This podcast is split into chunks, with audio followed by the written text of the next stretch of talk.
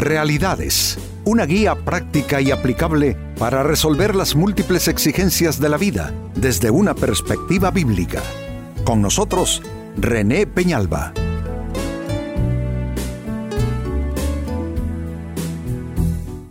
Amigos de Realidades, eh, sean todos bienvenidos.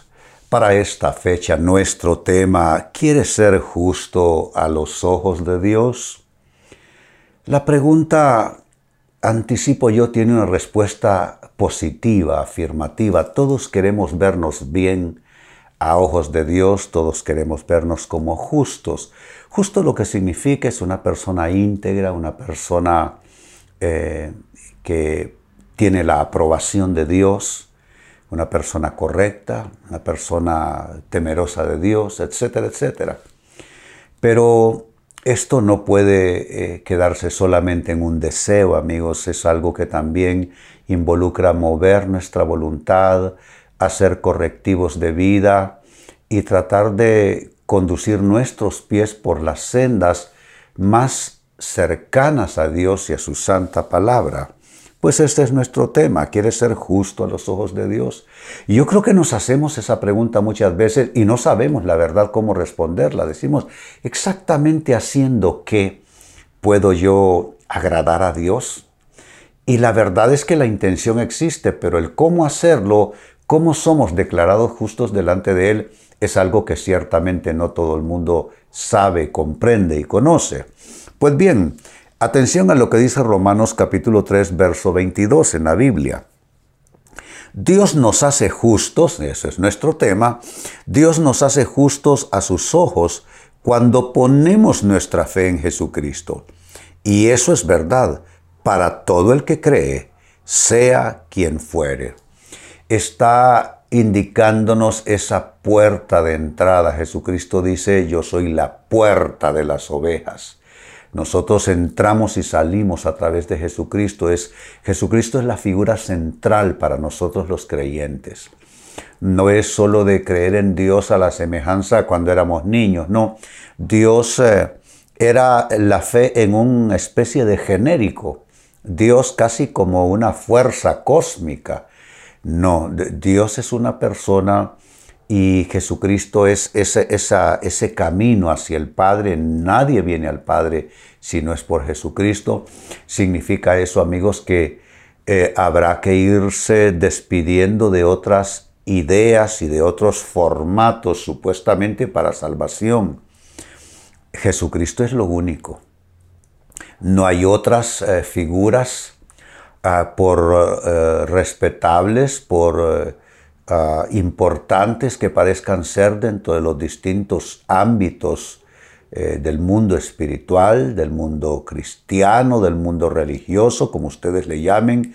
Eh, Jesucristo es el único camino al Padre. Nadie viene al Padre si no es por Él. Entonces, la primera cosa que debemos darnos cuenta y que debemos ya afirmar en nuestras vidas es que no es Dios y esto, Dios y aquello, Dios y lo otro, no es, es Dios y para llegar a Dios, Jesucristo. Es lo que Pablo está indicando. Pues con esta escritura vamos a ampliar entonces este panorama y trabajemos con la pregunta, ¿qué te hace justo a los ojos de Dios?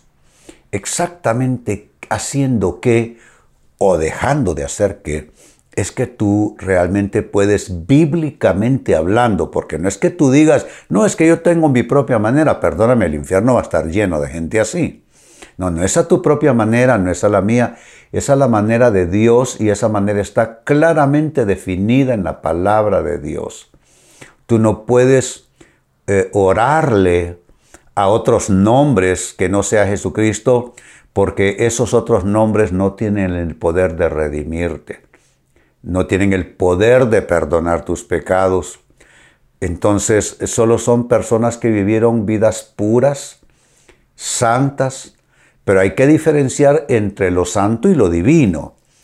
Una cosa es haber sido santo en esta vida y, reconocido por la cristiandad como santo, pero otra cosa es lo divino. Divino Dios, Jesucristo y el Espíritu Santo, el Dios trino. Lo demás es sí santo, pero humano. Y como es humano, no tiene la capacidad de redimirte en lo más absoluto. Pues, ¿qué te hace justo a los ojos de Dios? Tomemos lo que Pablo indicó, poner tu fe en Jesucristo. ¿Qué es exactamente poner la fe en Jesucristo? Digo, porque cuántas personas creen en Jesús, pero ¿en cuál Jesús creen? Hay quienes creen en un Jesús colgado en un madero, otros creen en el corazón de Jesús, otros creen en el, en el Jesús de la Santa Cena. Hombre, ¿en qué Jesús vamos a creer? Pues saben, hemos de creer en el Jesús que pagó el precio por nuestros pecados, que nuestros pecados es los que separa al ser humano de Dios. ¿Y cómo y dónde pagó el precio por nuestros pecados? Precisamente en el madero, en la cruz. Él subió en mi lugar y en tu lugar. Entonces nosotros, ¿qué debemos de hacer? ¿Solo reconocer ese hecho? No.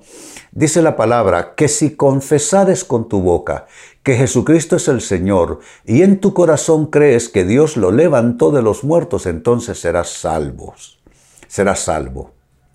Dice otra porción que a los que eh, le recibieron, a los que le recibieron, a los que creen en su nombre les dio potestad y derecho de ser constituidos hijos de Dios y somos hijos de, Dios entonces a partir de esa fe en Jesucristo. Su muerte en la cruz y su ah, vida resucitada para reinar de nuevo allá en el trono de Dios.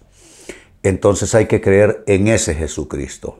Ese Jesucristo que perdona nuestros pecados, ese Jesucristo que sana nuestros cuerpos, ese Jesucristo que pone el alimento en nuestra mesa, que nos da paz en nuestro espíritu Jesucristo es figura central de la fe cristiana. Si tú a la fe en Cristo le pones alguna otra cosa al lado, estás arruinándolo todo. Es Jesús y solo Jesús.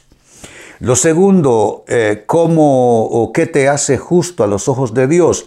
Poner tu fe en la palabra de Dios. Noten ustedes cómo esto se va, se va enriqueciendo, se va fortaleciendo. Lo primero es fe en Jesús. Ahora le sumamos fe en la palabra de Dios.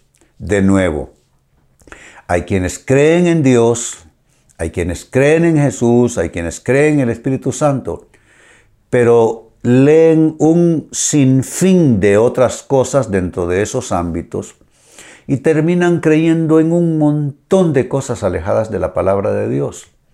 La palabra de Dios es lo único que tenemos como libro de inspiración y revelación divina, escrito por distintas personas en diferentes tiempos, eh, resumido en ese canon que se conoce como la Biblia, el libro, para nosotros y todo lo que está contenido en ese libro es para nosotros y lo que está fuera de ese libro tiene que ser también sacado de nuestro ideario, de nuestras convicciones y de nuestra conciencia. ¿Se dan cuenta? Cuando hablamos de la Biblia y de creer fuera de ella, hay dos eh, básicamente condiciones que hay que cuidar. Uno, está lo antibíblico.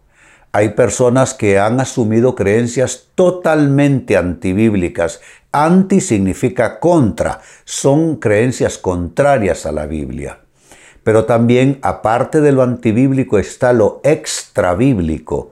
Y son personas que le añadieron a la Biblia, es decir, eh, le pusieron interpretaciones que no son, que no son correctas, que no son válidas, y a eso se le, eh, se le conoce, se le denomina una creencia extrabíblica.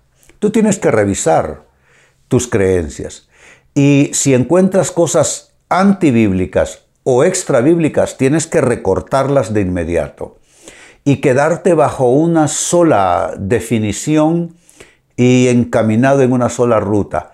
Biblia y solo Biblia. ¿Te das cuenta? La Biblia es lo que Dios tiene para decirte a ti. No hay otro libro de revelación, no hay otra voz eh, que te diga, no, es que esto, es una nueva revelación. Si es una nueva revelación, proviene del infierno. Entonces, ¿qué hemos dicho hasta aquí? ¿Qué te hace justo a los ojos de Dios? Uno, poner tu fe en Jesucristo y dos, poner tu fe en la palabra de Dios. En ambos casos, de manera exclusiva y excluyente. Tercera respuesta, ¿qué te hace justo a los ojos de Dios? Amar su voluntad por sobre todas las cosas. Esto va apretando el círculo amar su voluntad por sobre todas las cosas. No es hacer tu voluntad en el nombre de Dios. ¿Cuántos cristianos miro yo que todo lo que se les va antojando en su proyecto de vida dicen, no, pero es que en el nombre del Señor. Él se llama hacer cosas en nombre de Dios sin Dios. No, tenemos que amar su voluntad por sobre todas las cosas. Eso significa que tú y yo vamos a hacer solamente lo que la voluntad de Dios pide. Y amados amigos, respetados amigos, la, la, voluntad de Dios y su mandamiento no son gravosos para nosotros. Todo es buscando nuestro bienestar. La voluntad de Dios, Pablo la califica como buena, agradable y perfecta. Entonces no hay riesgo en decirle, Señor, hágase tu voluntad en mi vida, confírmame si lo hago, no lo hago, si me muevo o no me muevo. No hay riesgo en eso, el riesgo está en hacer cosas que Dios no nos ha confirmado, en hacer cosas que no están claramente definidas dentro del marco de su voluntad. Entonces esta tercera respuesta dice que amar su voluntad por sobre todas las cosas, eso te hace justo delante de Dios. Y hay una cuarta respuesta que te hace justo a los ojos de Dios, confiar y esperar en Dios en todo tiempo. Esto es ya parte del día a día de cada persona. En los dos primeros aspectos, creer en Jesucristo, eh, solamente en Él, eh, creer en su palabra, solamente en su palabra, esto concierne a la parte de conciencia del individuo. Los otros dos corresponden a la vida diaria, a la práctica cotidiana. Eh, lo primero te dije, amar su voluntad por sobre todas las cosas. Y ahora a eso se le suma confiar y esperar en Dios en todo tiempo. Confiar en Dios en la práctica no es fácil. Esperar en Dios en la práctica no es fácil tampoco. Pero la Biblia tiene gratísimas promesas para los que saben confiar y esperar en Dios. Dice que los que esperan en Jehová eh, tendrán alas como las águilas. También estos correrán y no se fatigarán. Eh, eh, las promesas para todos los que confían y esperan en Dios son extraordinarias en la Biblia. No hay una sola persona que haya confiado en Dios que haya quedado defraudado pero sí muchos han quedado defraudados por sí mismos cuando decidieron confiar en otra cosa o cuando decidieron moverse en un tiempo que no fue el tiempo de Dios. Entonces, eh, eh, amigos, esto es algo que uno puede recordar. Creer en Jesucristo, creer en la palabra de Dios y como dije, esto de manera excluyente de todo lo demás. A eso se le suma amar la voluntad de Dios por sobre otras voluntades, por sobre nuestros deseos y quereres. Y lo cuarto, dijimos también, eh, que eso es parte de, lo cotidiano, de la vida diaria, confiar y esperar en Dios en todo momento, en todo tiempo, en toda circunstancia. Tú eh, encaminas tus pasos, tu actitud, tus decisiones, tu conducta, con estas cuatro respuestas, no solamente vas a ser considerado justo delante de Dios, es que vas a tener bendiciones irreprochables, bendiciones maravillosas. Quiero volver al texto de inicio, Romanos capítulo 3, versículo 22. Dice, Dios nos hace justos a sus ojos cuando ponemos nuestra fe en Jesucristo. Y eso es verdad, oigan bien, para todo el que cree, sea quien fuere. Es que no hay categorías, no hay clasificaciones, simplemente creer en el Señor Jesucristo y entonces no importa dónde estés, dónde tú te encuentres, no importa cuál sea tu circunstancia de vida, tú eres visto como justo delante de Dios. Pues partiendo de esta palabra, ampliamos las respuestas siempre en una cuidadosa selección de criterios basados en la Biblia y hemos trabajado entonces con la interrogante de esta manera. ¿Qué te hace justo a los ojos de Dios? Cuatro cosas. Uno, poner tu fe en Jesucristo, que ya lo dijo Pablo en la lectura de Romanos. Dos, poner tu fe en la palabra de Dios. Entiéndase por esto la Biblia. Tres, amar su voluntad por sobre todas las cosas. Y cuatro, confiar y esperar en Dios en todo tiempo. Estas cuatro prácticas te hacen justo a los ojos de Dios. Amigos, con esto cierro el tema, de igual manera me despido y les recuerdo que nuestro enfoque de hoy ha sido titulado ¿Quieres ser justo a los ojos de Dios? Hemos presentado Realidades con René Peñalba. Puede escuchar y descargar este u otro programa en renépenalba.net